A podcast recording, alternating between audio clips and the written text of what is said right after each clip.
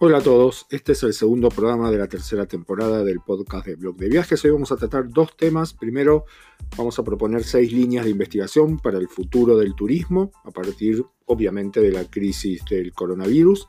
Y en segundo lugar, vamos a analizar la crisis del mercado corporativo a partir del texto de Michael Batty que se publicó hace un par de semanas de Post Pandemic City. Así que bienvenidos al segundo programa de la tercera temporada de Blog de Viajes.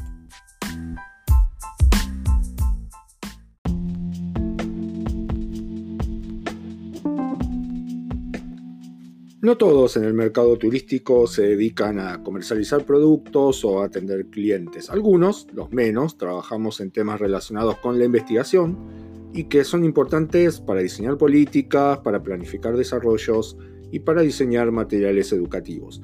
Parte de ese proceso de investigación se relaciona con pensar el futuro del viaje, o sea, algunos escenarios posibles de lo que se viene. Por supuesto, el punto de quiebre de todo esto es la crisis causada por la pandemia del COVID-19 sobre el mercado de viajes. Así que en los últimos días estuve revisando varios papers sobre el tema y encontré uno muy interesante de Sebastian Secker y Florian Koch sobre la agenda futura de la investigación sobre viajes. Hay seis líneas que ellos proponen, yo agrego una al final como comentario. La primera es analizar la complejidad del campo turístico. Me parece que una de las cosas que quedó muy clara a partir de la crisis del COVID-19 es cómo puede ser que el mercado turístico, siendo tan importante económicamente, sea tan frágil. Pero bueno, creo que eso también se puede extender en buena parte a toda la economía. Es cierto, la crisis del COVID-19 es una combinación nunca antes vista de desastre natural, de crisis económica terrible y de ruptura generalizada del ordenamiento del campo turístico, con en particular la suspensión de vuelos y el cierre de fronteras. Así que todos los análisis anteriores sobre el mercado de viajes se quedaron bastante cortos. Dos, los potenciales cambios en la imagen de los destinos. La pregunta acá es, ¿va a afectar el tema de la pandemia a la imagen de destinos como New York o de países como China?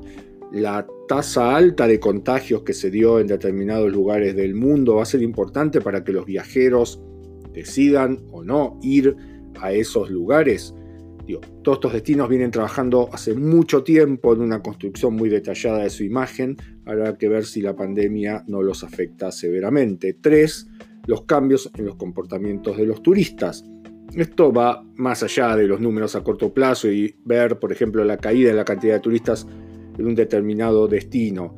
Particularmente, la pandemia nos va a llevar a elegir destinos más cercanos, que veamos como más seguros, donde no tengamos que comprar seguros de viajes más caros o viajar a países donde no tenemos mucha idea de si hay disponibilidad de camas en el caso de que alguien del, del grupo que viaje tenga algún problema médico ¿Van a evitar los viajeros los destinos asociados con multitudes? Son preguntas interesantes para pensar si va a haber cambios en el comportamiento de los turistas.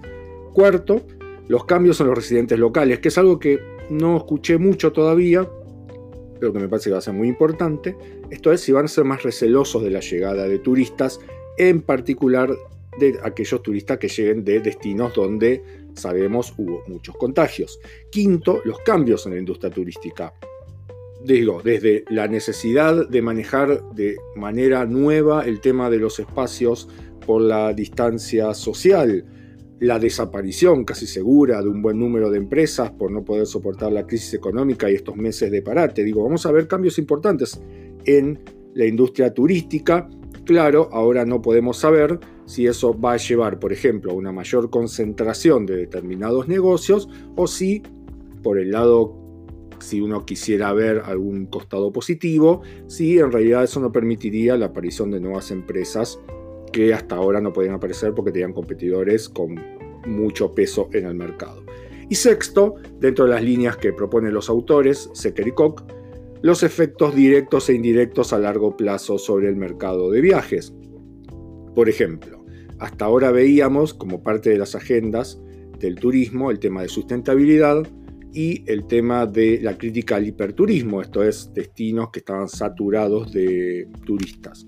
Esta crisis Y el hecho de que hoy el foco esté puesto en hacer sobrevivir a las empresas, que es claramente el foco en el que están trabajando los estados, va a quitar dinero a las iniciativas sobre el tema de sustentabilidad?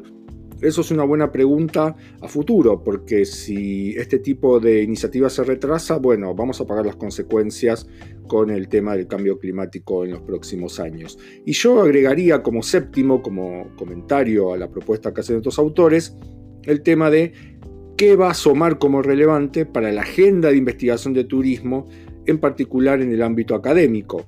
Recién mencionaba cuestiones como el hiperturismo o la saturación de determinados destinos, la sobreocupación de determinadas ciudades, hoy ya no aparece como un tema central en la agenda, más bien lo que aparecía como propuestas anteriores tienen más relevancia, tiene que ver con cambios en, los en las imágenes de los destinos, con las nuevas actitudes de los locales, etc.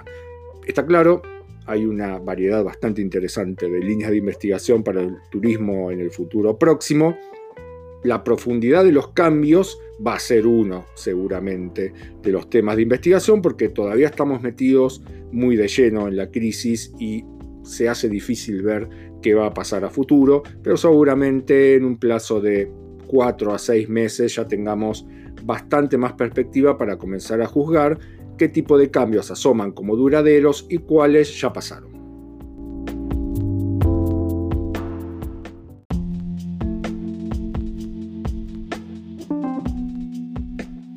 Entre los textos que estuve revisando en estas dos semanas para poder ver cuáles son las líneas de investigación sobre el tema del COVID-19 y el turismo, me encontré con un texto muy interesante de Michael Batty que se llama The Post-Pandemic City, los intereses del texto tienen que ver más bien con los cambios que se esperan en los entornos urbanos, como por ejemplo la mayor utilización de automóviles, el impacto que eso va a tener, por ejemplo, sobre el medio ambiente. Pero lo que más me interesó, sobre todo por los temas que suelo tocar en el blog y en el podcast, tiene que ver con el planteo que hace Bati sobre el turismo. Él lo hace de manera un poco general, pero como vamos a contar ahora, más bien lo que está analizando son los cambios en el mercado corporativo y académico de, viajes. Dice Bati, cita textual, quizás la mayor víctima de esta crisis sean los viajes aéreos y el turismo. Estos dos últimos meses nos llevaron a Skype, Zoom, Teams y otros sistemas de conferencia basados en la web y el progreso para hacer que esta experiencia sea lo menos dolorosa posible ha sido bastante rápido. Por mi parte, voy a pensar dos veces antes de viajar largas distancias para dar una charla donde apenas se ve el lugar y pasas largas horas en aeropuertos llenos de gente, a la espera de aviones que parecen estar siempre sobrevendidos y con demoras, y en donde te alojas en habitaciones de hotel que son demasiado pequeñas. Gran parte de esto ahora se puede hacer en línea. El turismo también sufrirá y cambiará en consecuencia no solo porque las personas no desearán ponerse en riesgo, sino porque estamos a corto y mediano plazo de ser mucho más pobres y vamos a necesitar primero reconstruir nuestras economías.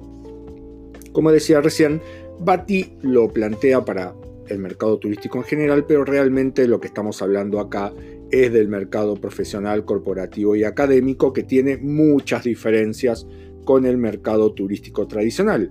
Algunas de estas diferencias son viajes mucho más frecuentes, más cortos, concentrados en tareas de trabajo y en donde a veces apenas si tenemos tiempo para conocer los lugares a los que hemos viajado. Es el mercado del que hablaba Bati realmente. Nos podemos preguntar ahora si realmente las herramientas de videoconferencia y las medidas de seguridad van a tener tanto impacto en el mercado corporativo de viajes.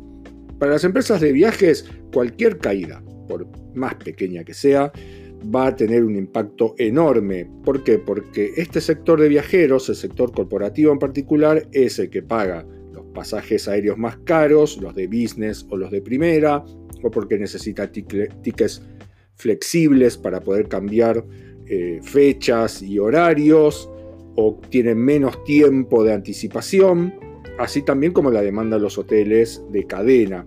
Y también piden otros servicios extras que tienen que ver con realización de eventos o contratar profesionales del lugar como traductores. Bati marca al menos tres temas para hipotetizar una caída del viaje corporativo. El primero es el impacto de las herramientas de videoconferencia. Y es cierto, la verdad es que la extensión que hemos visto del uso de la videoconferencia en los últimos tres meses ha sido impresionante. El tema del, del COVID-19 ha sido claramente el catalizador para esto. Hay ventajas evidentes, se reducen los tiempos de traslados, es mucho más económico tener reuniones a larga distancia por videoconferencia, se puede integrar este tema con los flujos de trabajo, por ejemplo, con los calendarios o las aplicaciones tipo Slack o Teams. Pero también queda claro que algunos aspectos del negocio, como conocer nuevos productos, hacer presentaciones de temas muy importantes o definir lanzamientos de productos físicos, van a ser más fáciles siempre con reuniones presenciales. Otra cosa que ahora conocemos es que la comunicación vía videoconferencia suele tener bastantes problemas técnicos, sobre todo en países con infraestructura mala, como los nuestros, o donde las empresas no invierten lo suficiente para que sus empleados tengan buena calidad de conexión y de computadoras o de celulares. Dos, está el tema de, la seguridad. Más allá de las decisiones de las empresas, Bati está apuntando a un tema que me parece muy importante y que es, ¿vale la pena poner en riesgo tu salud y la de quienes están a tu alrededor, tu familia, por viajes muy cortos, donde apenas si conoces otra ciudad, donde te vas a pasar la mayor parte del tiempo en un hotel y todo eso podría ser reemplazado por una videoconferencia? Digo, antes este tipo de evaluaciones lo hacías sobre todo por temas de agenda, ¿no? porque ya no dabas más, porque estabas cansado, porque se te habían pegado demasiados viajes y decidías que tenías que tomarte un break. Pero ahora se suma un aspecto central que es el tema de la salud y vamos a ver cómo esto impacta en el mercado corporativo. Y la tercera, para cerrar, es el tema de la recesión económica. Digo, ya se perdieron una inmensa cantidad de puestos de trabajo en los países desarrollados, hay muchos comercios que apenas si logran sobrevivir. Una parte muy importante de la población está sufriendo o va a sufrir a mediano y corto plazo las consecuencias de este descalabro económico. Así que es muy probable que también para las empresas haya que recortar severamente el gasto en viajes y se decida solamente mandar a los empleados a reuniones cruciales muy importantes para los negocios o a reuniones relativamente cercanas en donde no hay demasiado riesgo para la salud.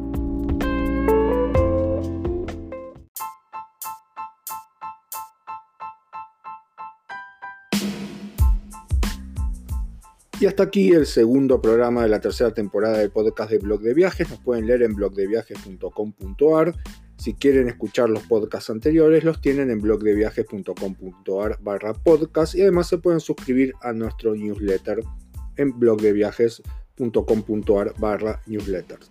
Nos escuchamos la semana que viene.